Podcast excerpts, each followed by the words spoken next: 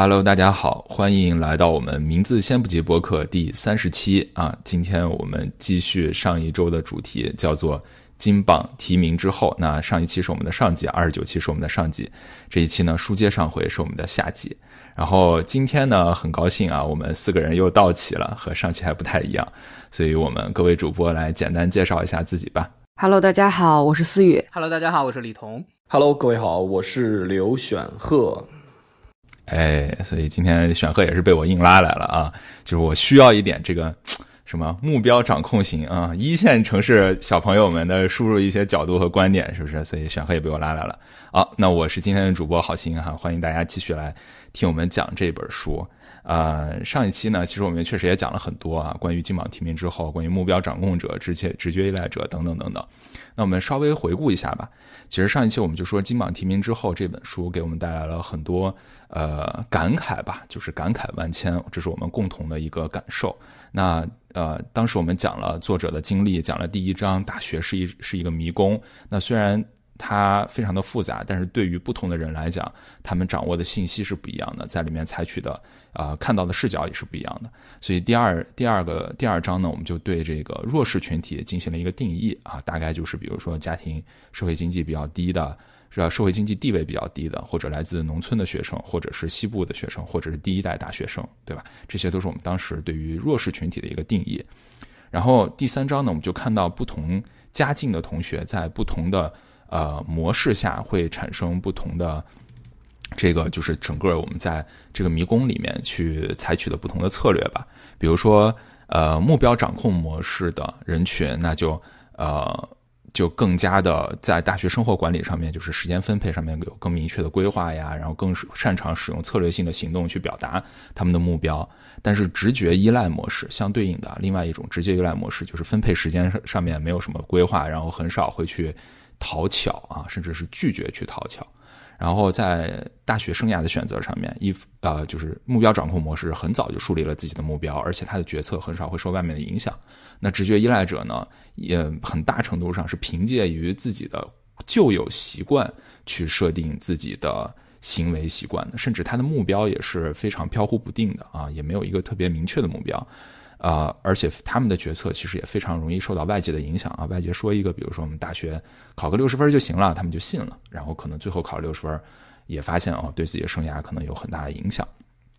在道德层面上面，其实他们本身的评价体系、价值体系也是不太一样的。目标掌控模式呢，会认为啊，有批判能力是非常好的，非常容易去啊审视这个权威啊，甚至批判权威，然后也会就是把自己。高效的这个自身学习的这种行为呢，视为是一种优秀的表现。但是直觉依赖者呢，他认为他是勤奋才是好的。然后一般情况下会尊重于制度性的权威，并且抱着一个相对所谓打引号的纯粹的目的去去学习，对吧？被认为就是以纯粹目的去学习是优秀。那总体来讲，目标掌控者啊，技巧灵活、游刃有余；但是直觉依赖者呢，老实承重、勤勤奋踏实。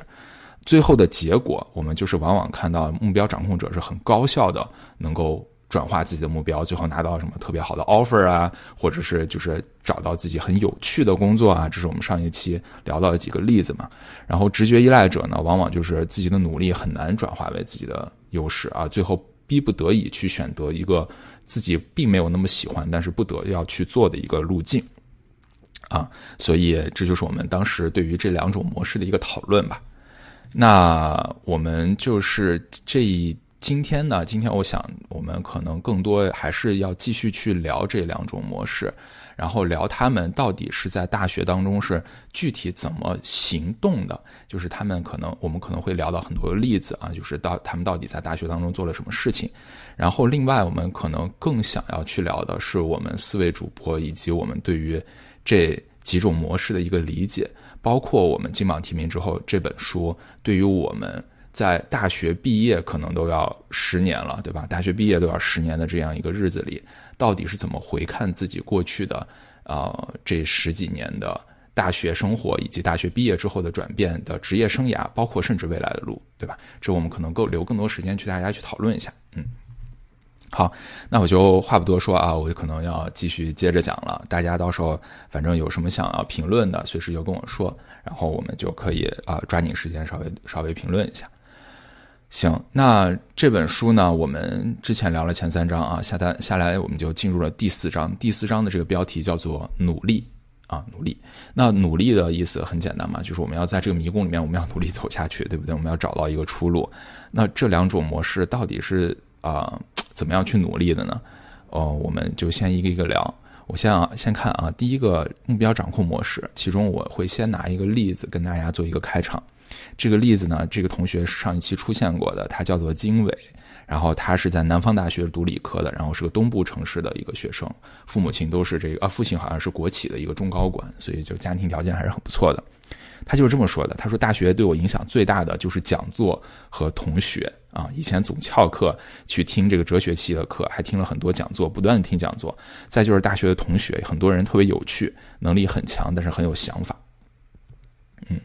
这一点我是我是特别认同的，因为我们四个人是大学同学嘛。那其实我跟大家都不是一个班的啊，所以确实大家是是很有趣啊，过于有趣了有点。对，哎。然后我相对比的嘛，就相对比的另外一个同学是于海，他是北方大学工科的中部农村学生啊，父亲是务工人员。他是这么说的：我参加过一些科协的活动，也比较表面，没有深入的参与过。然后呢，学校层面社工啊、绿色协会啊也参加过一点，但是投入也不是很深入。我当时总觉得可能会影响成绩之类的，嗯，所以并不会特别深入的去做。大三呢，主要还是在学习，特别是推研。然后大四一开学，推研完了就进实验室了。我比较倾向于遇到事情自己解决，很少向外物或者别人投入什么感情，或者说我其实并没有想清楚为什么要去参加那些活动。哦，这段我其实专门拿出来就是。特别想跟大家聊一聊啊，因为我们四个人是典型的因为活动或者是社团认识的，对不对？我们是从辩论队成长起来的，嗯，想先听大家说一说吧，就是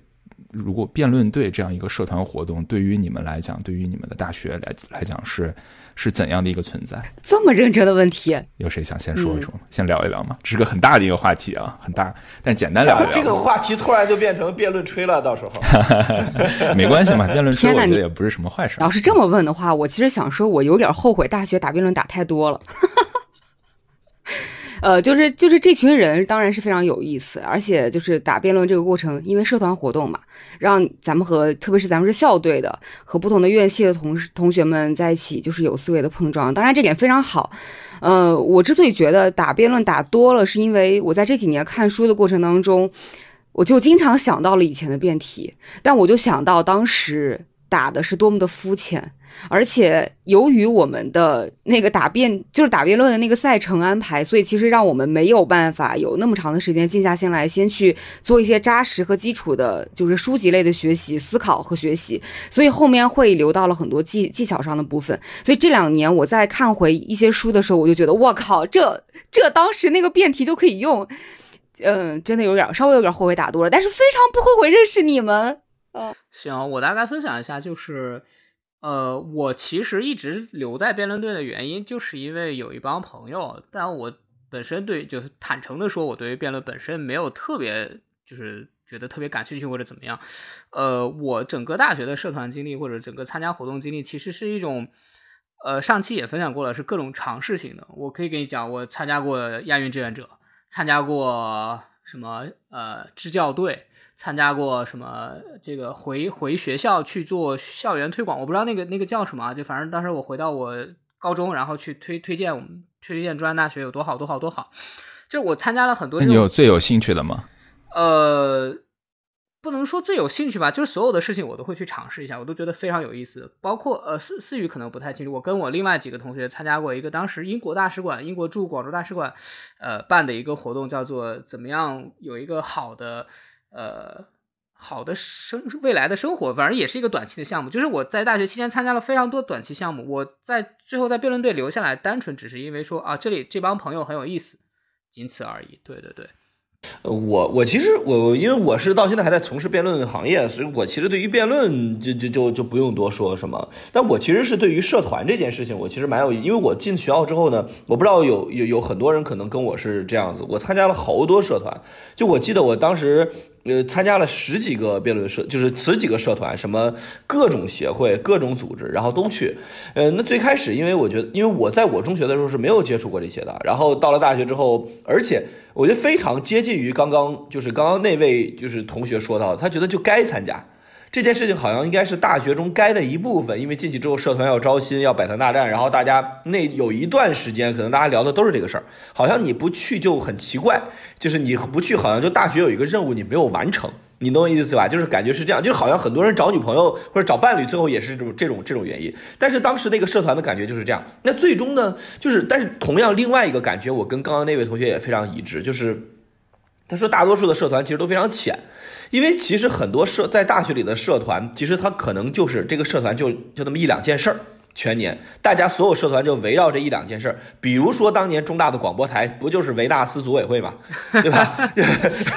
大家如果还能记得的话，他们整个广播台一年就是一件事儿，就办一个歌手大赛，但这件事办得很好，对吧？然后于是大家都一起来办，所以其实大多数的社团可能全年就那一两件事儿，但是呢，辩论队之所以我觉得能够一直把我们很紧密的捆绑在一起，是因为他每周都有事儿。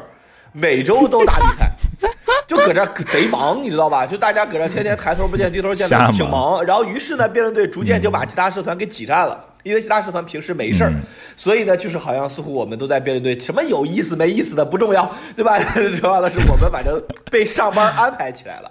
然后在这种情况，我然后说回到我觉得跟这本书有关的主题，我就会觉得其实。呃，其实我个人，我我我其实刚刚在场前我们稍微聊了一下之后，我我对这本书稍微有一点点反调，就是我会认为这件事情其实跟绝对意义上的背后家庭原生家庭或者他的就是这些事情没什么特别大的关系。就是我当时我的宿舍里边，我算是所谓一线城市啊，对吧？按照这个作者的划分，我属于就是天龙人，对吧？然后按照这个现实也是啊，现实也是。然后呢，按照就是，但是同时呢，我们宿舍就有另外一位就是来自广东地区相对比较贫困地区的一个同学，他进大学之后就什么都不懂。什么也不懂，就是我记得印象非常深。我们进到大学之后的有一天晚上夜聊的时候，我就讲到了很多有的没的，然后他就明显的表达出了一种期待和羡慕，就是意思，哎呀，雪鹤，今后你做这种事情一定要带带我。事实上来讲，就是人家最后的就是学习，无论从各方面的发展来讲，都比我好。所以，我我我就说到说这个的意思，就是说，其实很多时候，我为什么对这本书就是感觉不是那么强烈的原因，就是因为其实按照这本书，我按说正常应该属于那种目标强烈，什么利用各种资源规划什么，但事实上来讲，那我我主要都在打 DOTA，对吧？次要是在打辩论，其实我觉得这个事儿就就没有嗨。这个这个其实呃，到时候我们可以最后说一说啊。我我们有对你这个天龙人视角，你肯定不觉得自己有啥，对不对？但是我们非天龙人看到天龙人，就就就能感觉出来，哇哦，还是很不一样的啊。其实刚才聊到这个社团啊，其实本质上来讲，它就是我们之前也聊到，叫做社会性投入嘛。因为你在大学里面很说很重要的一点，就是你要去把它当成一个小社会，然后你和你和它去做一个连接，然后社团其实是一个非常重要的一环，嗯。对不起，我这块补充一点，我刚才忘说了，就是我会当时我观察到的一个情况，就是因为我们自己一帮北京人是一个群，然后另一就是就是我们自己在聊，所有人参与到这个活动之中，大家抱持的一个目标，基本上没有人会聊什么我为了绩点，为了今后找工作，为了什么，就是没有什么实际上的这种呃这种目标，很多大家基本上都是本着就是所谓的刚刚社交属性。大家都非常有意识的去做所谓社交属性，都知道，OK，我来这里是认识认识人的，我来这里是跟人打交道的，更多的是要获取更多的信息，获取更多的社交，锻炼自我的这些方面能力。但是呢，另一个就是我刚才说到的另一种心态，就是我要完成任务，我进了大学之后一定要去一个社团，所以他。你你在这两个种情况心态的支配之下，可能前者就会非常倾向于去社交属性重，然后呢，大家要对个人的就是交际要求比较高的社团，而后者很有可能就去一些相对而言比较务实踏实的。我记得很清楚，比如说那会儿有红十字会啊，然后什么校园的那种，比如说当那种助理辅导员啊，这种社团其实就所谓的这种社团，但是就是它其实嗯不太类似于大学那种我们大家互相呃之间交流很丰富的这种社团。所以我觉得这个同样是参加社团，你秉持着这种目标不一样的情况下，也会有很大的区别，就是你所谓的这个社交投入的问题。嗯，其实挺有意思的啊。我们就是选赫刚才说他不觉得有什么有什么区别嘛，但是我可以聊一段，就是这个弱势背景大学生他们在社交方面到底是遇到一些什么样的困难。嗯，其实这本书里面讲过，就是弱势大学呃弱势背景的大学生呢，往往会有一种拒斥感，就是其其实相对会来讲会比较排斥社交。呃，他们有这么几个原因啊。第一个原因是他们在过去的思维方式里面认为学习是主业，社交啊、社团啊都是副业，所以就是如果社团活动影响了自己的学习，有他们认为会影响自己的学习，他们就会认为这个其实是嗯比较不那个的，就是不正派的一种方式啊。哪怕这个社团加绩点，好像也觉得啊，你这个是社团加的绩点，跟我这种学校自己是学习考出来的还是不一样，他可能会会这么去想。这是一种心态上的变化，然后另外一种呢，就是确实会经历很多的社交融入困难。我觉得选和这个舍友其实算是一个非常愿意学习、愿意放下身段儿这么一个，就是啊普通家境或者困难家境的同学。但是其实有很多很多同学啊，他们可能从第一步开始就非常困难。举个例子，有好多同学说他们根本就不会说就说不好普通话。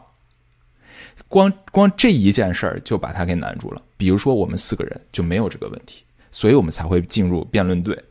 你看，我们在辩论队里面有几个说普通话都说不利索的同学，就哪怕是广东同学，其实也不会说那种普通话就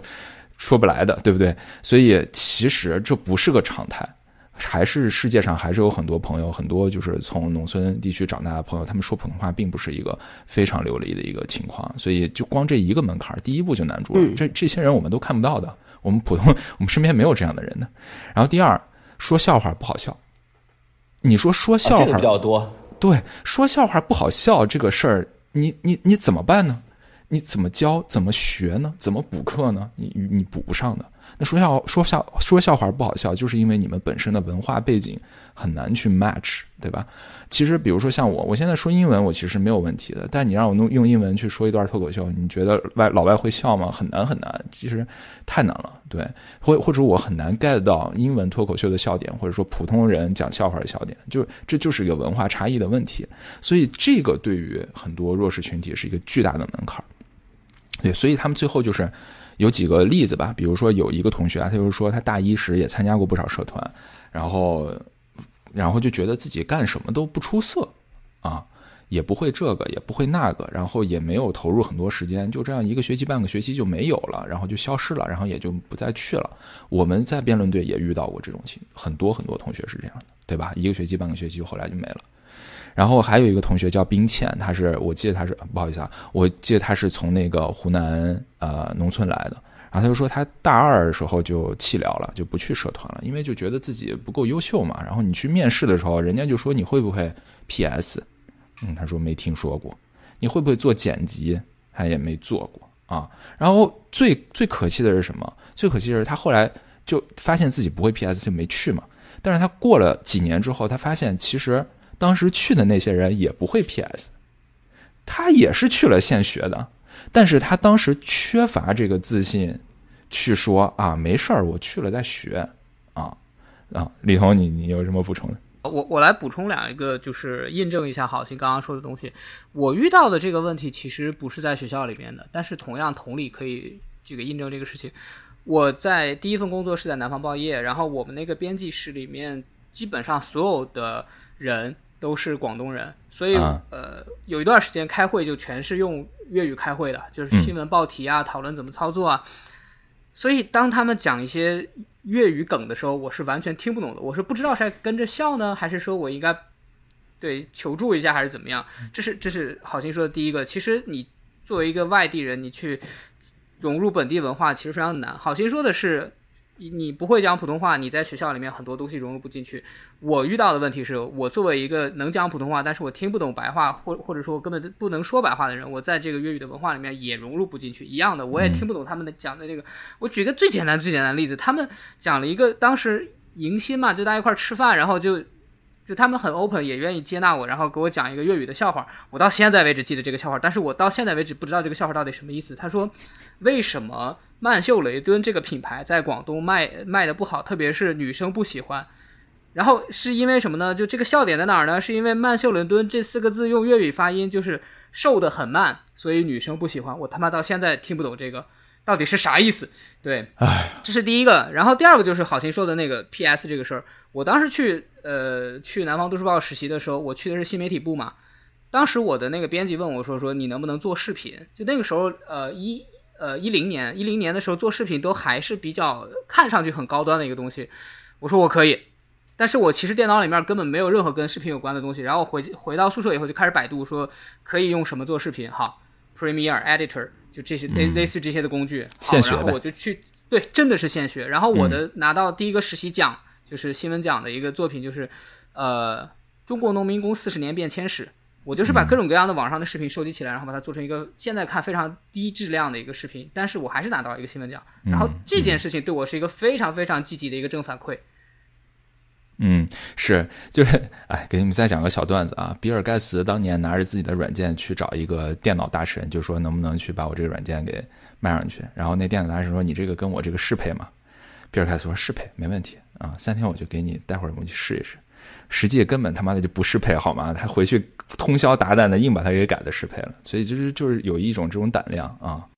对，是的，我我刚才也想说，就是其实在这个精神上事情上来讲，就是就是因为我自己做公司，我们我这种事太多了，就人家问，哎，你们能不能做这个？我们太我我从来都说能，能完之后回去之后再做呗，这很正常。但是就是我我跟你说，就是我在我在我在自己招人的时候，我在这几年自己招人的时候，我就是非常强调什么的，就是我我就非常发现我的招到的人就很缺乏所谓的专家感。我把这个东西叫专家感。什么叫专家感呢？就是往那儿一坐，然后跟对方一聊。这个事儿你也许不是特别厉害，但是你就是让对方觉得你非常厉害，就是他这种能力其实就是就好像刚才李彤这种，就是啊，你问你能不能，先下意识先说能，能完之后回去再弄。我觉得它里边有两个方面，一个方面叫做我自己非常清楚的知道自己我回去之后能学会，对吧？就是就是我相信，对我相信对方问李彤能不能造原子弹，李彤也不会说回去之后你让我百度一下我就能学会，对吧？他不会硬接。但他总体而言，他立刻有一个判断，就是他哪怕没有吃过猪肉，但他多少见过很多次猪跑，对吧？所以他觉得这件事情，哎，比如说他说他我我他他身边可能有很多人会，然后李彤评估了一下自己的智力，然后跟对方差的也不是特别多，在这种情况下来讲，那基本上我就觉得我也能学会。所以你我觉得这是一种类似于见识带来的自信。另一种情况就是，我觉得就是迷之天然自信。就是我接触到的很多人，这个你最具备。对对对，我确实是觉得，就是我觉得这个东西对于我帮助工工作中的帮助非常非常大。就是我我就是我们下一期不是说想聊英语嘛？就是我英生活中非常典型的例子就是就是英语，就是我经常在陌生人之中给对方一种英语英语非常好的感觉，就是因为有时候我非常敢说，而且我面对英语的时候，我我我从来没有特别慌张，我不会我也不太慌张，就是我我觉得就不会就不会呗，就反正我还有别的，就是那种感觉就会让别人觉得，哎，这人好像挺强。这人好像挺自信，所以其实我觉得很多时候就是就是作者上所谓体现那种差异，或者说类似说回到这本书里边，就是体现那种差异。无论在社团之中，还是在很多生活之中，其实很多时候体现在这样，就是这个人你就感觉他硬不硬不硬。对我跟你说为啥啊？我跟你说为啥？比如说两个事儿啊，你就说哎，这个事情我能判断自己能不能学会，因为我其实做过类似的事情，做过类似的事儿，这个就是一个文化资本。是的，或者见过对吧？或者见过类似的事儿。嗯，这对我没做过，我没做过视频，我做过 PPT 吧？对，对不对？我没做过 PPT，我做过 Word 文档吧？我都都少好歹做过一些东西。然后这个就是一个文化资本，另外一个自信，自信其实就是文化资本，真的是的。我我我自己的体验啊，我们纯个人视角的体验，很多一线城市长大的朋友们天然就带着自信，是的，真的。这个是我自己的观察啊，然后我可以引用这个书里面的一些一些说法。这个这个同学他是这么说的：他说他这个这个同学叫于海啊，他是农村来的，后来考到了北方大学。他说我大学的时候重点培养了一下与高中同学的感情，然后 虽然他没几个人在北方大学，就是他其实交不到朋友嘛，说白了啊。然后就问他为什么交不到朋友？哎，这块来重点了。他说：“哎呀，说不到一起去吧。拿我本科那个寝室来说吧，我们一共四个人，有两个人我感觉明显和我不是一路人，一个是北京本地的，就是不好好学。哎啊，我对，这就我我专门把这儿在我笔记上加黑啊，咱们一定要聊一聊。”就是怎么说呢？说实话，就是玄鹤，你其实也是这种不是不怎么好好学的这种，对不对？其实我个人认为啊，我自己的分析是，这个其实还是自信带来的。就是我不怎么好好学，我以后我也能只，就是我我不会太差的。对我成绩差不怕啊，我不怕。对这个其实是很多就是所谓直觉依赖者，他过去的十八年当中，成绩就是命。如果成绩差，会带来极大的恐慌和慌张，这可能是他唯一拿得出拿得出手的自信的一个地方。如果他成绩差了，就就就爆炸了。对，这可能就是一个自信的与否的一个一个元素之一吧。啊，但是相对来讲，我就讨论一下，就是这种啊，所谓目标掌控者啊，就是这个有几个同学，比如说像经纬，他就说，哎，他就觉得课业根本就不是最重要的。而他认为最重要的就是课外的人际交往啊、讲座啊、各种社会实践。然后另外一个同学叫泽斌，他就说他觉得呢。呃，理所应当应该在课外的实践上面投入很多的精力，因为你要去打造你自己的履历嘛。然后他要找工作，他要打造自己的履历，那他就必须要有一个丰富的课余生活的这么一个学生的形象，要逐渐把它给描画的丰满。你看他就是带着非常强的一个目标去的，然后有这个简历的话，面试官才能判定说，哎，你是有能力胜任这个职位的嘛。所以他就是这么这么认为的。所以作者就发现，就是和这种第一代大学生相比啊，我就是第一代大学生，和第一代大学生相比，就是社会出身相对比较有优势的大学生呢，自带着乐于进行社会性文化参与的这么一种倾向，就愿意啊，我就想这么去做，然后也能通过这个课外活动呢，积累一些有用的文化能力和社会资本，所以它就是相当于一个正向循环了。我又愿意做，做完了我做的很好，然后就导致我更愿意做，然后你积累这个资本之后，就更容易达到这个目标。然后，所以他们最后就是这个这个倾向会带到自己的整个人生过程中。所以有一个同学就说，他当时选工作啊，他就这么说的：他说月入四万还是月入两万，对于我来讲差别不大。如果能在这个关赚钱的过程当中，哎，选鹤醒了，差别很大是吧？呃，如果在这个赚钱的过程当中，同时实现了有趣这件事情，我觉得是比较有意思的。你看看，这就是他本身自带的这种自信，告诉他，我选的时候呢，我其实两万能活，四万能活，我就选一个更有趣的，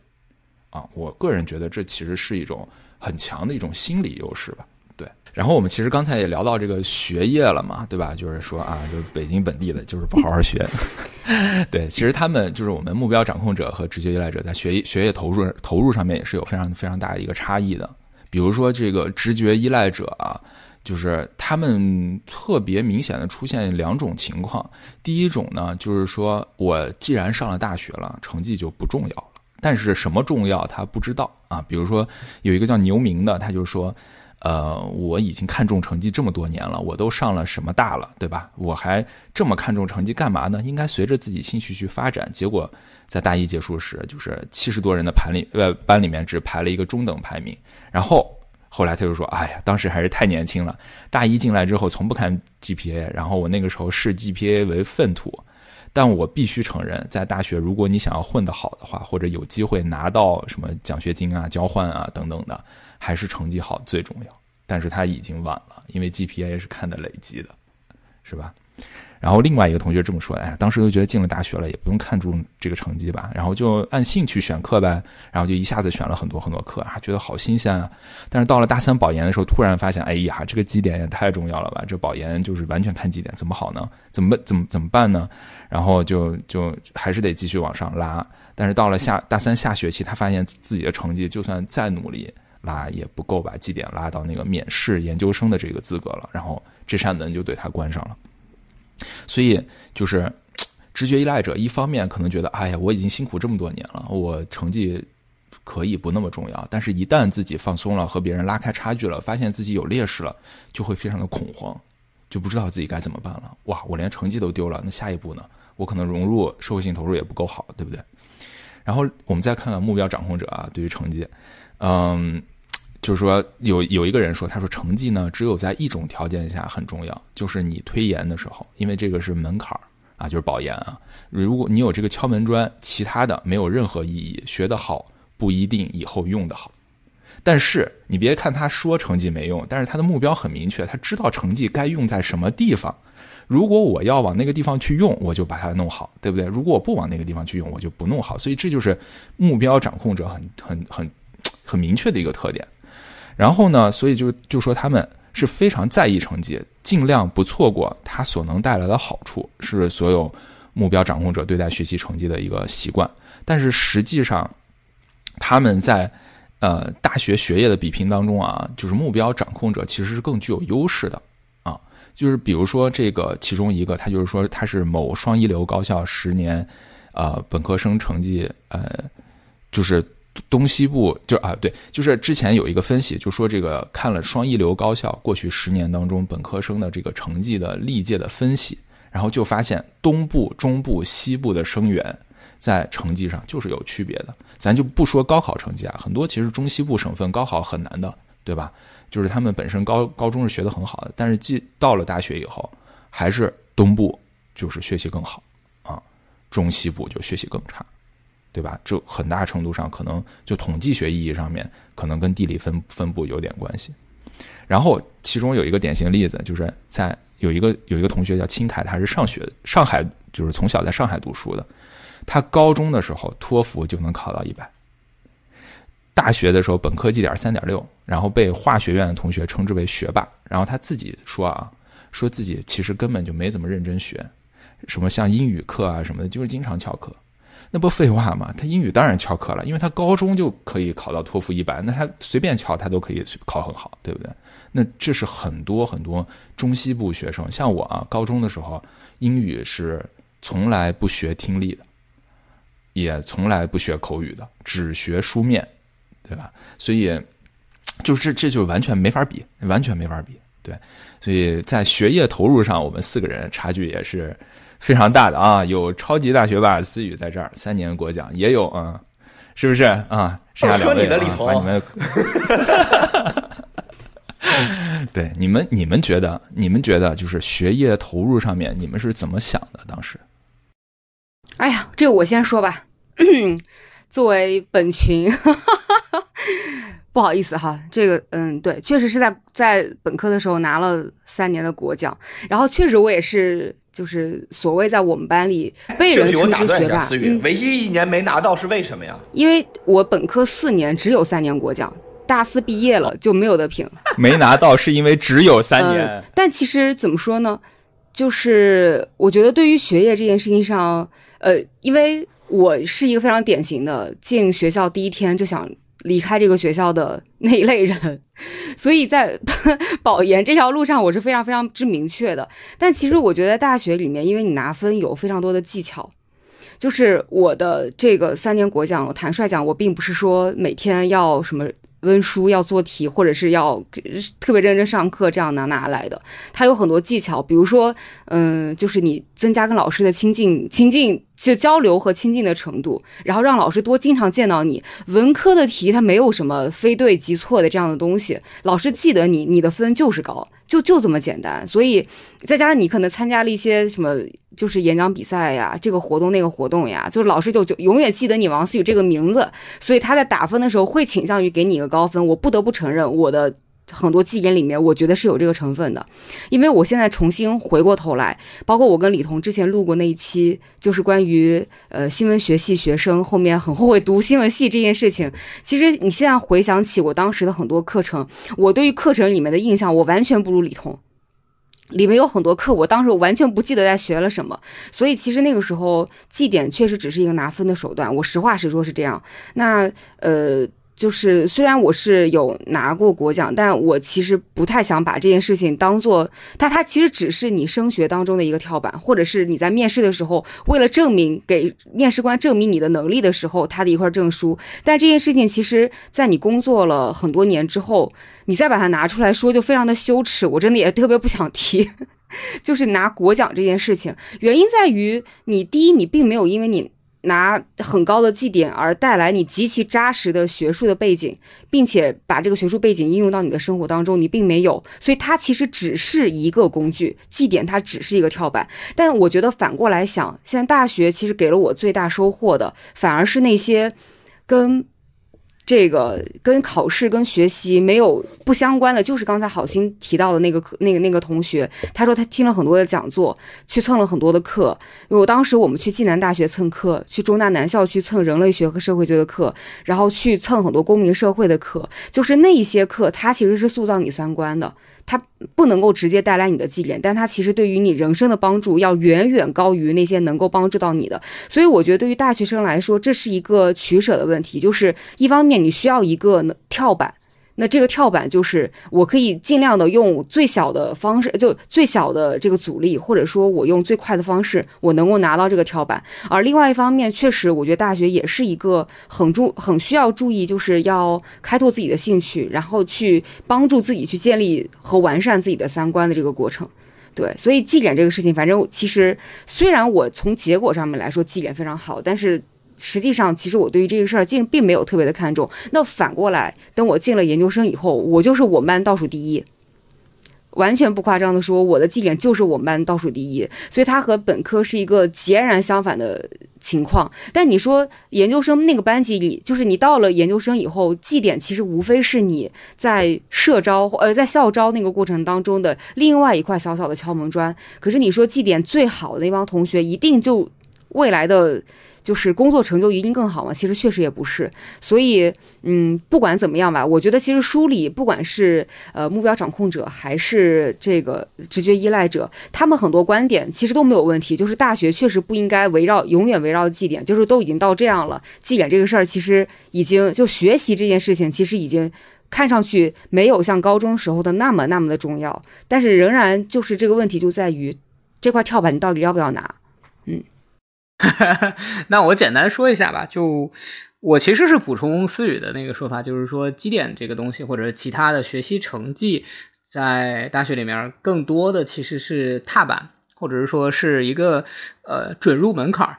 呃，我大概是在大二的时候意识到这一点的，就是我们那一年呃应该是亚运志愿者招聘，我不知道你们还有没有印象，就是大一的暑假，然后就。学校的那个学校校园校园邮箱就收到一封邮件，说我们那个二零二二零一零年广州亚运志愿者，然后大家可以去报名，但是是对绩点有要求的。就我第一次认识到说，哦，绩点这个东西其实是在大学里面有有意义的，它是你做一些事情的对。然后包括后面呃呃，好心也去台湾交换过，我是去上海交换的，也是有一个基本的要求的。再包括我去选修过政务院的那个双专业。就是选和他们那个学院的那个双专业，也是对绩点有一个基本的要求的，所以我大概很快就意识到这个学习成绩不是一个可有可无的事情，那就真的像思雨说的，他你必须有一个一定的达到一定的成绩，然后你才能去做那种你感兴趣的事，包括无论是交换也好，做志愿者也好，修个双专业也好，这个是一个最基本的一个东西。在我在我看来，基本上是这样的。呃，我我我觉得这个刚才这个说完之后呢，我对这段其实是有很大认同的，就是就是对于呃好心说的书中的这一段，我其实是有很大认同的。我觉得你对于一个人来判断绩点重不重要，其实就像自己说的，你是个跳板，但是核心就是你你知不知道自己想往哪儿跳。我觉得刚刚好心说的那个案例里边，这个人呢就上两年社团，又觉得担心成绩不好，然后呢又觉得在社团里边混的也不好，回来再一看自己学习也没弄好。我觉得归根结底是他没想明白自己想要啥，他想都要，或者说他也不知道自己想要什么，于是呢哪个不好了他都担心。但是对于我这种人而言，其实这么说吧，大学四年成绩不好，从来没有一分钟成为我的困扰过，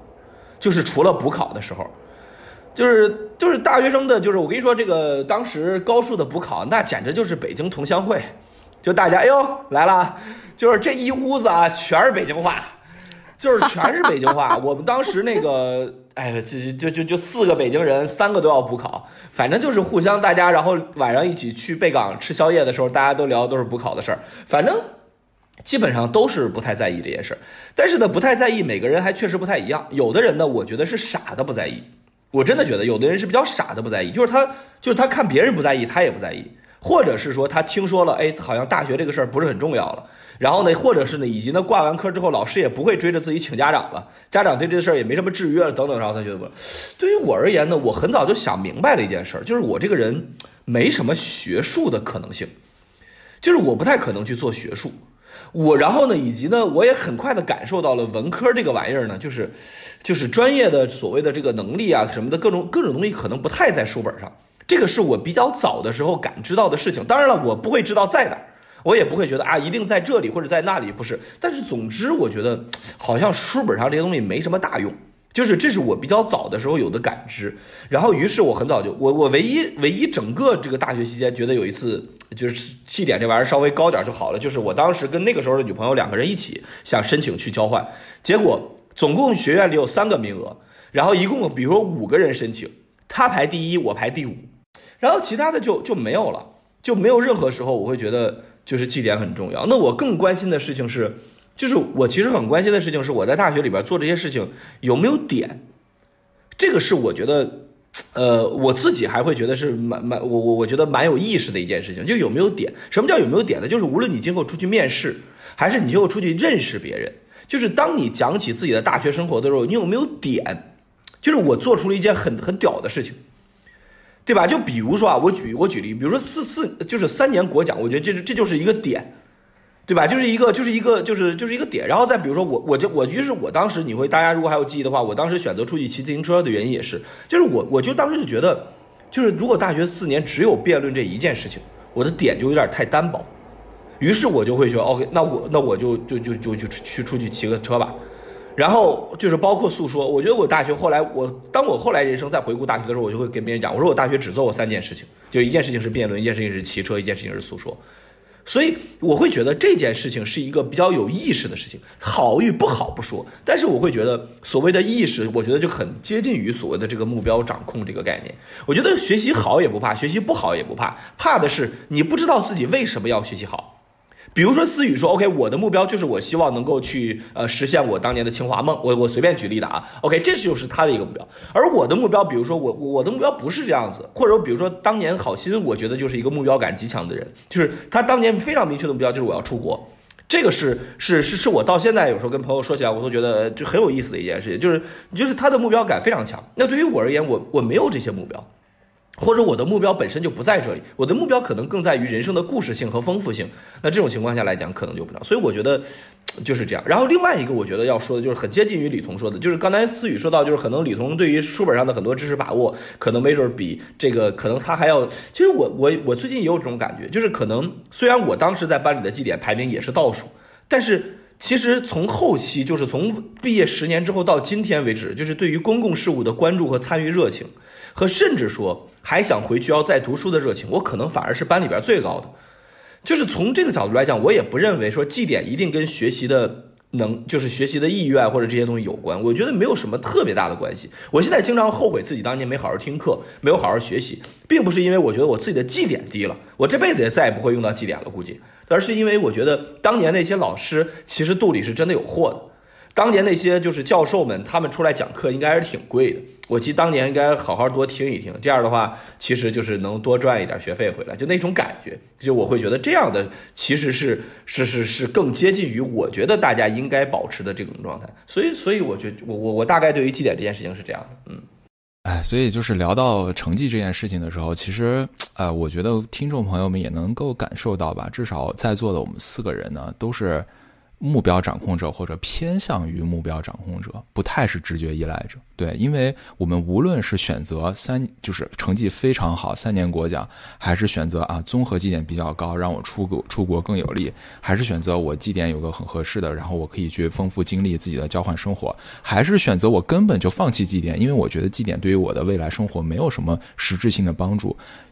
都是因为它有一个明确的原因。这个原因不是我们一开始找到的，但是也是我们在大学生活中逐渐摸索出来的，或者很快就摸索出来的。至少我们没有花说三年，大三才摸索出来，对吧？我们可能就是大一大二大二上学期，可能大概就知道自己会是走这么一条路了。所以这就是一个典型的一个目标掌控者，而直觉依赖者，他们其实往往还在徘徊于自己高中时候的风光，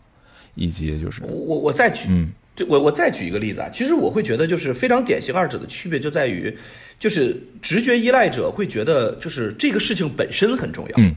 比如说绩点高本身很重要。我跟你大家讲一个，就是你们肯定还有那会儿记忆，就大家有有有生活中有的人是会刷证儿，考各种各样的证对儿，就是就是比如说什么计算机二级证儿。什么就是就是，总之会考一些很就是就是，比如说像思雨当年考的法，就是律师这个这个叫什么？这个这个这个法律资格从业证，那这个是很很很厉害的证儿。但是呢，很多人会会考一些相对比较奇怪的证儿，但是我就会发现，就这些人考这个奇怪的证儿，他并不知道这个证儿单纯有什么用，或者说他并没有说 OK，我是要做这个，所以我要有这个证儿。而或者说我是要做那个，我要这个，他就是想要证儿本身。我觉得很多人对于绩点的追求其实是这样子的，就是我不是特别知道我要什么，我不是特别知道我的目标应该是什么，但是呢，我非常清楚的知道这个证儿或者这个点是大家认可的，于是我就先要。嗯，所以，但是呢，你看大就是如果相对而言目标可能感相对目标感可能相对强一点的人，就会知道，OK，我为了达成这个目标，我需要这两个证儿，那于是我才会去做这个东西。所以或者说这个证儿只是我的踏板，我花钱买了这个证儿行不行？可以，就理论上来讲是可以的。对吧？因为对于这个人而言，我核心实现的是后面这个东西，而不是这个证儿本身。对，其实所以我会觉得这个二者之间会有很大区别。其实选赫这个啊，一会儿我们可能会讲到，呃，嗨，不如这样吧，我们就放在这儿讲吧。嗯，其实呢，就是我们这个目标掌控模式啊，直觉依赖模式，就像选赫说的，其实还能再拉出来另外一个维度。咱们就说目标掌控、直觉依赖，咱们就说是一个光谱，对不对？从黑到白啊，中间是灰色的，我们可能都在这个光谱上面的某一个点，但其实它可以再加一个维度，变成四个象限。那另外一个维度呢，叫什么？叫做价值信念的驱动力。哦，就是你认为一个事情有没有价值，你认为自己的生活有没有追求的目标和一个信念。那我们就说这四个象限分别是什么？如果是目标掌控模式下，你更具有价值信念感，这种人是非常厉害的，他叫做自主驱动者。这个这种人，我认为啊，不只是在大学生活当中，即使是在现在在工作当中，都是最具有价值的人才。当你做一件事情有自我驱动的能力，他们往往会怎么样呢？他们往往会深刻内化自己的信念和理想，很少受到环境的影响，擅长使用多种策略，做好准备。然后通过自己的信念理想，驱动了自己毕业出路的自主选择。如果放在工作当中，就是驱动了自己在工作岗位、工作的，比如说项目，或者说未来的道路发展道路上的选择。这种人叫做自我驱动者，是有信念感的。那其实不是所有的目标掌控者，他们是有目标，但不代表有信念。如果你是目标掌控者，但没有什么信念感，这种人其实也是很多的。举举个举个典型例子，就像刚才选赫说的，哎，我知道刷绩点要刷得高，我就单纯是为了刷得高而刷得高。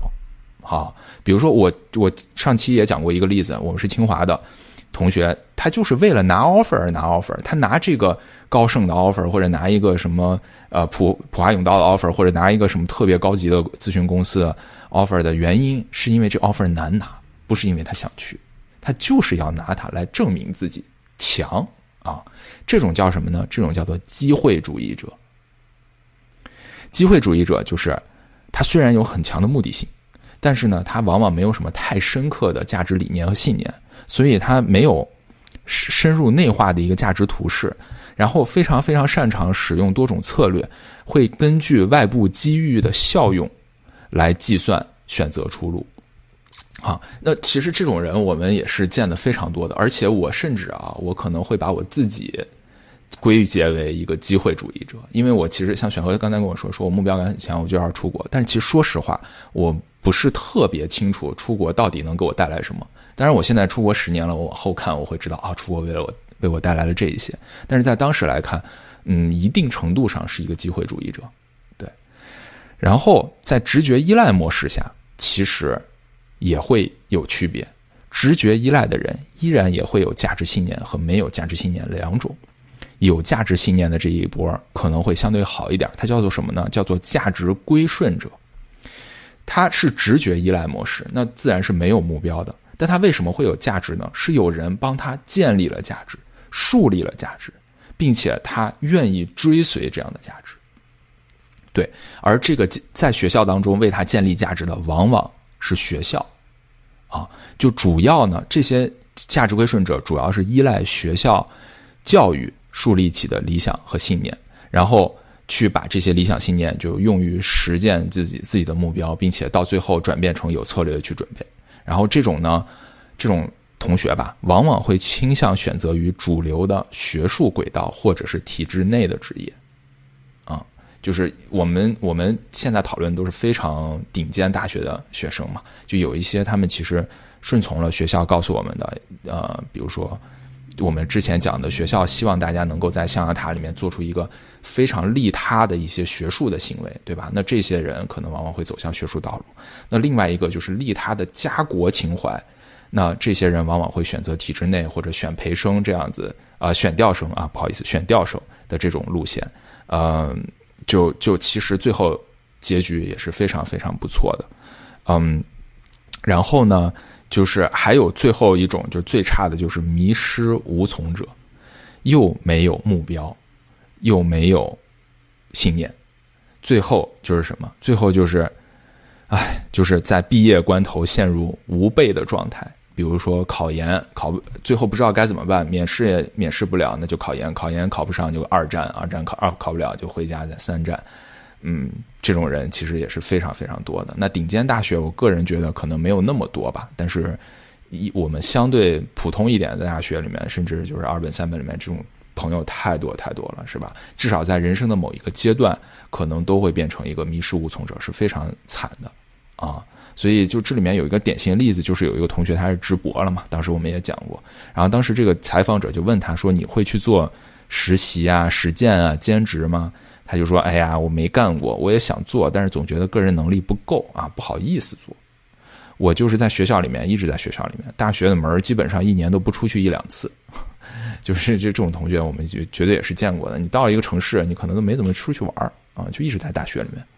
然后这个。”呃，作者就问他说：“那你以后怎么知道要做什么工作呢？”他就说：“啊，我到现在也没琢磨明白，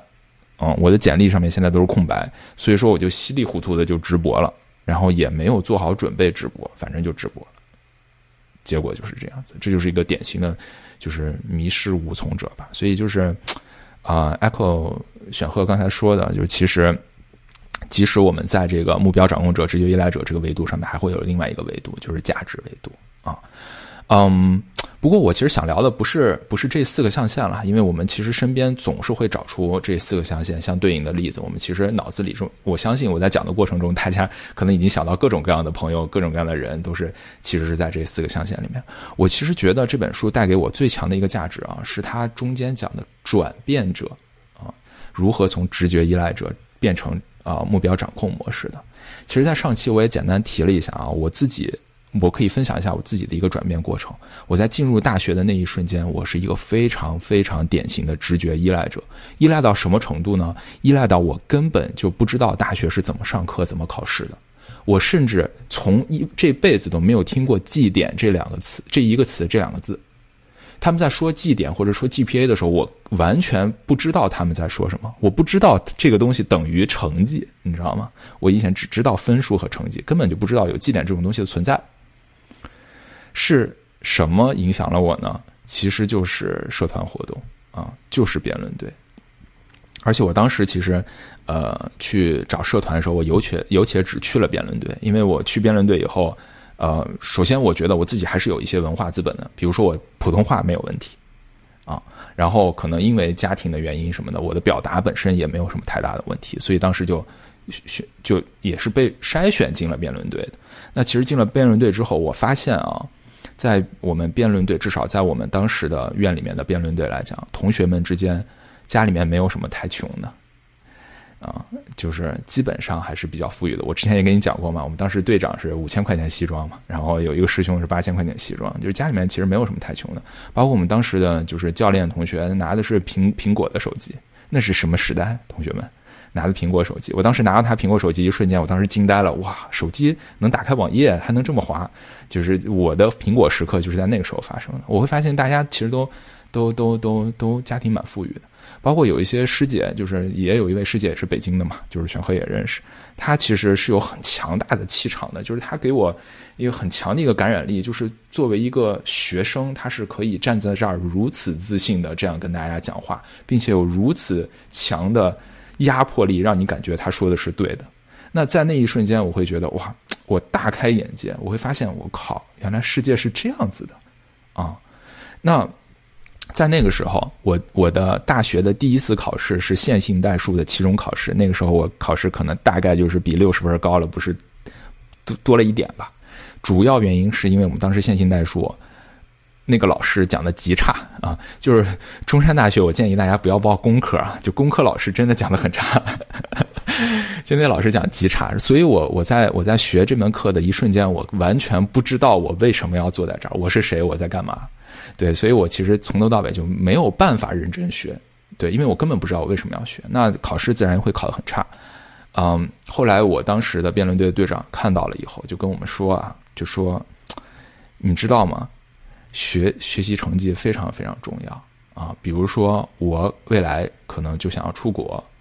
那个某某某师兄他也是要出国的，某某某师姐他也是要出国的啊。然后他，你看他们现在在干嘛？他们都在拼命的。写作业，拼命的复习，就为了每一门考试都要考高。就是出国最困难的是，你每一门考试都不能差，这是最困难的地方。对我当时虽然不明白是为什么，但是他当时给我们设定了个目标，说你们大一进来这些小朋友听好了，高数啊，期末你们必须都考九十分以上，必须，知道吧？如果都考九十分以上，我请你们喝糖水。就是当时我们队长说的，我我我我其实没有理解为什么，但是我听进去这个话了。我不知道目目标是什么，但是我确实照着去做了。最后我的高数就是我们我们当时高数就基本上就基本上都是九十分以上。高数是一门很难的课啊，就对于我们这个软件工程来讲是一门很难的课，而且呃就是期中考试、期末考试都考九十分以上是非常非常难的。但是当时我们做到了。从那之后我就发现，我就发现哦。我其实可以学习好，知道吗？就是在此之前，我不认为我在中山大学我可以学习好，因为我其实是扒边儿进来的。我觉得我就应该是一个学习不太行的人，但没想到，其实这件事情好像没那么难。就是队长把之前考试。的卷子给我们把去去年前年的题给我们做一做，然后把公式背一背，把什么就是考前使劲突击，拼命的去把之前的东西复习背下来，那我就是会考很好。到现在为止，我高数可能什么都不记得了，但我记得我当时考了九十八分。嗯，那从此之后建立了一个正向循环，那我就迈向了这一步。所以为什么会出国呢？其实很大程度上是因为在辩论队里面很多师兄师姐出国啊，所以他们会给我讲啊这个。出国有什么好处啊？出国怎么你学这个专业去了硅谷还能找个什么工作？你看那个谁谁谁当时谁谁谁的师姐啊，最后找了工作挣多少多少钱？就只只有这种信息输入才会让我彻底的转变出来。所以我是非常非常感谢我这一段经历的，就是他其实让我在大学只用了半个学期的时间，迅速的从直觉依赖者变成了一个目标目标目标掌控者里面的机会主义者。对，但是其实他给我带来了就是受益终生的一个一个好处吧。对，所以我不知道大家有这样的一个转变时刻吗？天哪，你那个师兄真的是人间天使啊！就是零八零八的那个张继汉师兄是吧？对，是的，包括其实不只是不只是某一位师兄嘛，就是其实多个师兄师姐，包括零七级的很多师兄师姐。我当时有几个有很长一段时间都是和师兄师姐去图书馆的。啊，一开始是他们带着我去图书馆，就是说，哎，明天那个你来，然后帮我们占个座儿啊。到最后成了我带着他们去图书馆，就是我去了，先占了座儿，说你今天来不来啊？就就就成了这样了。到后面我其实大学中，我我今天我怎么叫我呢？嗨，我叫得动你吗？我。哎，就到今天为止啊，我其实跟呃周围朋友说，我说我当时大学的时候，每天七点多钟起到图书馆门口排队，举着伞啊，淋着雨，举着伞，我到图书馆门口排队，就是为了进去占一个最好的座然后那个座上面有插座，然后可以把电脑插在那儿待一天。大家都不信，你知道吗？哎，不信还能干？你要早说那里边有电能插电脑待一天，我可能也去了啊，吹空调是吧？你七点肯定起不来，不卡看看上了四年大学都不知道里面有空调。当时当时我在图书馆经常看见好心，是是，所以所以其实就是通过某一些机遇、某一些巧合吧，就是把你这个有点像把你这个脑子就是开窍了一样，或者说打开了一个新的世界，然后你会，哎，你进去了，进去也就进去了。如果当时真的没有进去，或者没有怎么样机缘巧合，那可能后面也就是不是在这样子了。对，所以这也是我非常非常感叹的地方，因为我其实每一次看到目标掌控者和直觉依赖者，我都能从他是他们身上看到我的影子，我其实都经历过，对，但是我非常非常清清楚的知道那个 tipping point，但是我又很遗憾里面的很多例子永远都没有机会再碰到这个 tipping point。对我，那我觉得你是很幸运的，真的很幸运的，就是因为其实我相信，呃，那个师兄在给你讲这些的时候，他可能不是你主动问的。不是你主动问师兄这个成绩是不是重要的，而是师兄他就是本身他的个性在这里，他愿意主动告诉你说这个事情是重要的。但是其实这本书里面有非常多的人，就是他是没有这个概念，也是我上一期提的，他没有这个概念要提出那个关键问题，他没有那个概念说我有一个问题之后，然后我要再去去寻找答案。所以这个是我觉得可能。这这是运气的部分，我只能我觉得这是运气的部分。当然，后面你的努力跟你是个个人是非常相关，但这个 tipping point 这一点，我觉得真的是运气的部分。我觉得当时，我觉得当时我我我进学校之后，呃，我不是想分享那个 tipping point，我想分享就是说，当时在学校给了我一个负向冲击的一件事情，就是我大一刚开始的时候，当时有一个类似于什么国庆演讲比赛，然后呢。就不管怎么样，反正就不知道我是被迫还是主动，我已经不记得了。然后就报名参加这个比赛，就是我作为一个大一新生，然后一群大三、大四的学姐在一起。结果不知道为什么那次演讲比赛就是是我拿了冠军，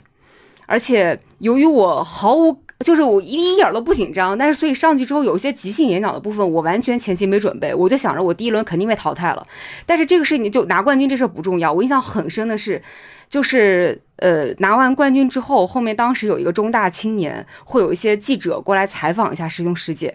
然后当时呃，我是因为拿了冠军，但我这个冠军显然是没有任何人想到的。后面他们又去采访那些曾经的夺冠热门，大概是拿了后面的二三四名这个样子。然后当时那个学姐表现出来的态度就是就是呃，翻译过来就是人嘛，总会有走狗屎运的时候。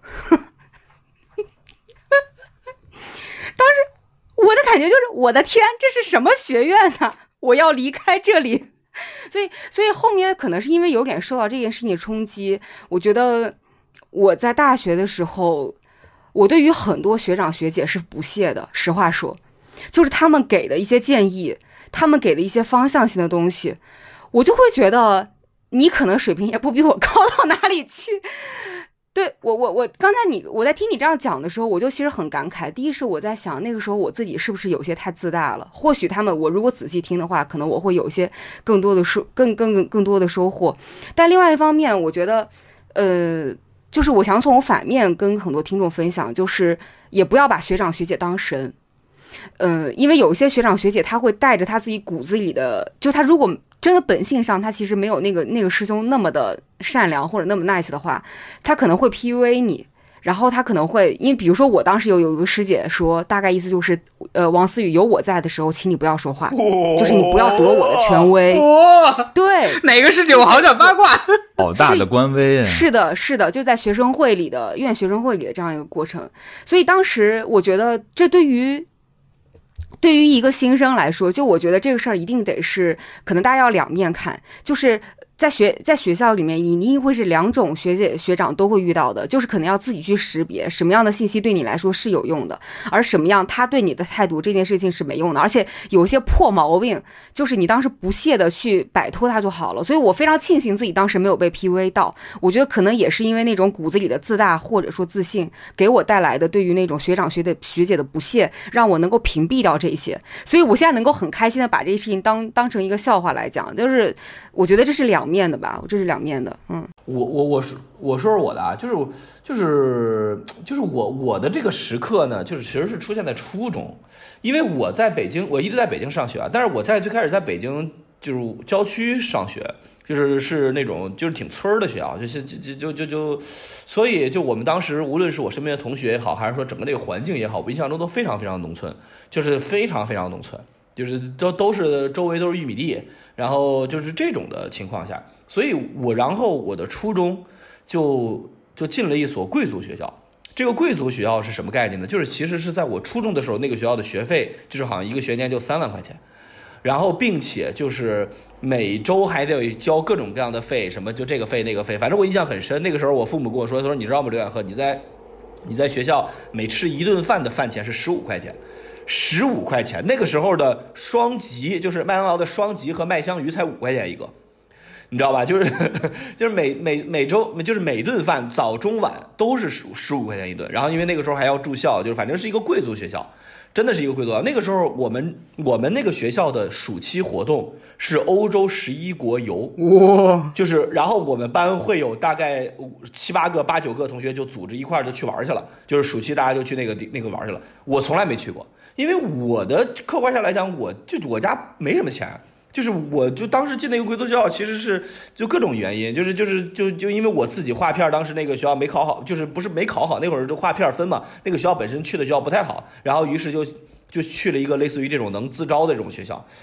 呃，然后当时也没本本能考上，结果后来连面试带什么就反正就上成了。我的这个时刻是出现在这儿，在进那个学校之前，我从来没有听说过什么周杰伦、M P 三，什么就是这些就是所谓的这些，我从来没听说过。我从来没听说过，然后到了之后，我发现大家所有人都爱唱周杰伦的歌，都爱听周杰伦的歌，然后每个人基本上都拿个 MP3、CD 机，就是这些东西，然后文曲星，反正每一个人都有，就是在那个时代已经非常先进的这些电子设备，我是一个东西都没有。然后呢，我只能到处借人家的玩，就是就是今天你不听了，哎，你能不能借我听一听？然后你就反正总之就是这样子。然后我印象还非常深，就那个时候大家就是穿校服，就是就是那些那些我的其他同学都穿的非常的宽松，就比较 hip hop，就就穿的很嘻哈，你知道吧？就穿的很宽松，就很就很酷。我呢就穿的非常的紧，就是我依然习惯于把衣服穿的很紧啊什么的。然后就后来这件事情，等到我初二初三的时候，跟大家更更就是就大家就已经非常就是没有任何区别的时候，大家就会说说你知道吗，刘元和那时候你穿的衣服穿的我们都要笑死了。但是当时的时候，我是完全没有这种自觉和意识的，就完全。但是我只知道，就是所谓的这种文化资本上来讲，我毫无疑问是极弱的，极弱的，什么都不知道，就是真的是一个就跟农村进城的小孩一样，什么都不知道。那我那会儿，我们那块地方卖千层雪，我印象很深。这个这个是个雪糕，卖千层雪很贵，然后经常很多同学就去买。我从来到就是我那个时候，我记得非常清楚，从来都没有吃过那个东西。就但是我一直都这个对这个东西有印象。反正在我的这个时刻是出现在那个，但是我为什么从某个角度来讲不是特别认同这本书的这这部分结论的原因，就是就是我仔细也想不出来自己是怎么转化过来的。我人生中也没有好心的那个。优秀的师兄，我也没有经历过对于学长姐的鄙视，我也没有经历过这些东西，就就我觉得这是一个非常自然的过程，就是我就是自然而然的，就是我觉得 OK，那慢慢慢慢的就是大家见到的东西我也就都见到了，就是你们会的东西我也就都会了，我发现也没什么，不就 M P 三嘛，不就放歌的东西嘛，就是我就是我可能买不起，但是我发现你有我没有好像也没什么差别，所以我我会觉得就是。但是你说我我的这种所谓的可能大家归于自信啊这东西，你说是哪里来的？我肯定也不是我过去那个乡村学校、乡村小学教给我的。而但我觉得其实，呃，我所以我还蛮好奇，就是比如说作者在这里面讲到的所谓的转变。呃，到底是一个怎么样的？但是如果我觉得，如果说，比如说刚刚你们这两个例子中的转变，其实我我不觉得有什么，我觉得很自然而然的。只要你自己是一个自信开朗，然后就是慢慢慢慢接受这些事情的人，我觉得你你想象一下，那个时候也不会生活中人大家对你没有恶意，不可能。就大家一定多多少少的可能未必是恶意，但是但是也也也多少有点那，就是有点有点有点嘲弄的感觉。但是，嗯，就是就是没有什么特别，嗯。我个人会，我个人会觉得，可能本质上来讲还是没有代差，啊，就是有有差距，但不至于大到离谱啊。所以，就是我个人会觉得这是原因之一吧。当然，原因之二肯定也有天生性格的原因。就是咱们今天讲的直觉依赖者啊，不不是说所有的直觉依赖者到最后都是稀里糊涂的过完一生，这绝对不是这样子。其中很大一部分人其实也像。至少像我一样，他没有转变这么大吧，但是一定程度上也在转变着，只是早或者晚而已啊。有一些同学转变的早，比如说我半个学期啊，有一些同学转变晚，大三才转变，可能有点转的有点转多来不及了啊，可能会出现这种情况。但总总之就是，咱们今天所有的结论都不是绝对的，说一定是这样或者是那样啊。李彤，你觉得呢？哦，我其实是想 call back 刚刚思雨说的那个，我跟他是完全相反的一个情况，呃，就在于这个师兄师姐这个事情上，呃，我是大概是在大一的时候就遇到了一个很好的师兄。然后他是我们辩论队的，比我高三届。我当时跟他闲聊，我其实问的是一个比较简单的问题，我说咱这个专业到底毕业能干啥？啊，然后他就给我他就给我讲了几个方向。然后呢，我在知道这个方向之后，我就就是大概知道哪几个人是会做这些事情。比如说，呃，可能岁还记得啊，你的你的江苏老乡，然后他就是走学术这条路的。然后我就去问这个事情，我说。就是你，你走学术这条路，到底到到底你要需要准备啥？你要你要干啥？然后还有另外一个我的一个山西的师姐，也也是我问他，因为他从大一开始就去那个山西电视台去实习，然后我说那你大概要准备啥？你准备将来干什么东西？就是就纯闲聊，然后我就看哪个会比较有意思。就是我其实回回过头来去想，也是像那个小何说的，没有一个那个特别的一个点是会有一个转变。但是我觉得我好的地方在于就。就是回头去想，有点马后炮的意思，就是我很好奇，说未来会是什么样子的，我会去问，然后问完之后，我就在想这个玩意儿适不适合自己，或者说我就去试一下适不适合自己。比如说，就像之前小何说的，说学术这条路，我也试着跟呃我我班的另外一个学霸一块儿去好好学习，然后做一些这个科研方面的东西。我发现我真的不适合干这个，我去去做调研，去写论文，去查去查资料，不行，我干不了这个。然后慢慢慢慢的就知道自己感兴趣的或者自己适合的是什么。我觉得这个其实是一个动态的过程，它不是一开始就是说我就锚定了做一个什么事儿。但是我觉得很关键很关键的在于说，你首先你得有一个开放的心态，其次你得非常的主动的去做一些。判断或者去做一些咨询，或者是去主动的去尝试，我觉得这个是最主要的。嗯，对，所以这里面都咱们都不是绝对吧？像我，比如说是有一个非常典型的一个 tipping point，对吧？那像思雨其实有点反向啊，通过自己的这种呃自己反傲慢啊，然后建立了自己的一条路，冲出了自己的一条路。像选赫其实可能更早的就是在一个相对 stretch。但是又没有代差的一个环境下，提早的就是把自己的一些呃问题给弥补弥补了起来，文化资本上面的优势建立了起来。那李彤呢，可能是通过自己比较外向，然后比较愿意和别人交流的方式，然后得到了自己在文化资本上面的一些呃积累。那呃，我们在这本书当中其实也介绍了很多同学啊，他从这个直觉依赖模式变成价值归顺模式，然后我们我们也聊过，其实他们很多最后都选择了进入体制内，或者是选择成为教职人员。呃，其实其中有一个我读例子，我读到其实非常非常感动，我没有写在笔记里面，但是我至今还是印象非常深刻的，就是他其实非常非常的坚定自己的学术道路。他之所以这么坚定自己的学术道路，是因为他的老师，就是他有一位老师，对于对他的就是学术的影响非常之大，无论是他的学术观点也好，还是为人师表的方式也好，都对他有极大的震撼。就是他从一个极进入大学，从农村进入大学，极度迷茫的人，然后但是从他的老师身上看到了光芒，看到了偶像，看到了就是自己愿意成为的榜样的样子，所以他最后呢选择。继续去读一个文科专业，然后他们他的老师是跟他这么讲的。他当时问过他老师说：“老师，你为什么还要继续这个专业？这个专业是如此的冷门，没有办法赚大钱。”他老师是说：“说我觉得中国不能缺了一个人继续研究下去，而我愿意做那一个人。”对，所以他在那一刻就决定我愿意做下一个人，所以他就跟随了他的老师，然后。继续去读免试的研究生，他读这个免试研究生也不是因为要钱或者怎么样，他就是想要把这门学问做下去。所以在当时这个呃作者去采访他的时候，他其实非常非常的坚定，他对于自己的价值非常的坚定，无论是金钱或者怎么样的诱惑，其实他都觉得根本就无所谓。他现在的人生的价意义就在于把这件事情做下去，我觉得非常的有有有有震撼力吧。然后另外一个例子也是一样的，他是从，呃，也是西部的非常贫困的省份，到上海去读书的。然后那个时候呢，他就发现其实，嗯，在党政工作上面感觉很有价值。比如说辅导员，辅导员可能就会去帮助呃一些贫困的同学申请这个助学贷款啊，包括关心他们的生活啊，等等等等。然后他在慢慢成长过程中，他就希望自己也变成这样一个人。他知道。从贫困山区来上海读大学不容易，门槛非常的高，所以他希望通过自己努力去帮助他们。最后，他选择做了这种，就是类似于像学生辅导员，或者做了这种班干部，然后入了党，然后最最后呢，他选调就是成为了一名公务员。然后他的理想就是回西部去，成为西部农村的一名基层公务员，然后重新用自己的知识。用自己对于西部长大的这些了解，让更多的贫困孩子有更好的机会接触到外面的世界，避免像走他这样就是呃感觉落差非常大的这么一个老路。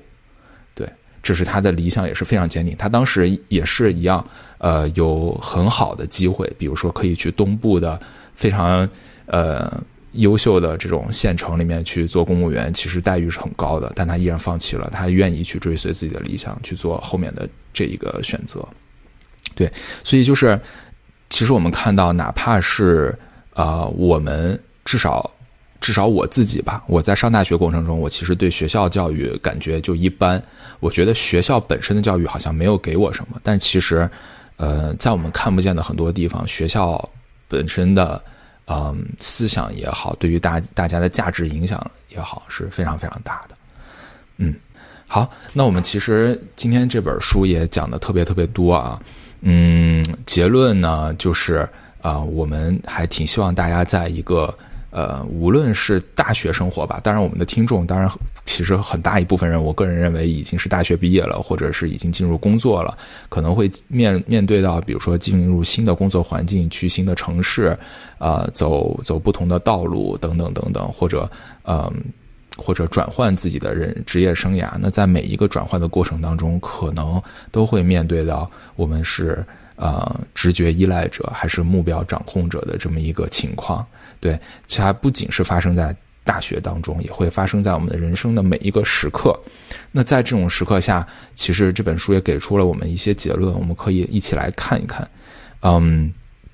第一个事情呢，就是说很多事情呀，其实在宏观层面上面是无法避免的。比如说，你天生就生在北京，或者你天生就生在一个小农村县城，那又有什么办法呢？其实是无法避免的。所以再悲观也没有任何作用。其实还是要发挥自己的主观能动性吧。所以，嗯，一定要克服自己的这种文化迷失和文化拖欠感，然后呢，在认知上面要做好准备。就是你与其说我毫无准备的进入一个迷宫。你要心理上面做好准备，就是我带着劣势我来了。只要你做好这个心理准备，你就没有那么慌，没有那么怕了。对，这是第一点。第二点呢，就是要准备好拥抱新的社交圈子和场域文化。无论你是进入一个粤语环境也好，进入一个英语环境也好，异国他乡也好，或者是完全不理解的新的工作岗位也好，准备好迎接挑战。对，然后呢，一定要就是。啊，愿意跨过自己的舒适区，把它作为一个，就是习以为常，就接受这种挑战，应该是你习以为常的一个方式。它不应该是一个异常，它是它是生活的常态。那只要接受它是一个常态，就不要不加反思的去拒绝所有的变化。那这样子对于人来讲是更具有价值的。然后第三点，我个人认为是我自己最欣赏的一点。就是对于自己的原生文化，要试着去欣赏，嗯，不要拒绝自己的原生文化。我来自农村，那我自然有我来自农村的特点，啊，我也不会拒绝我是一个，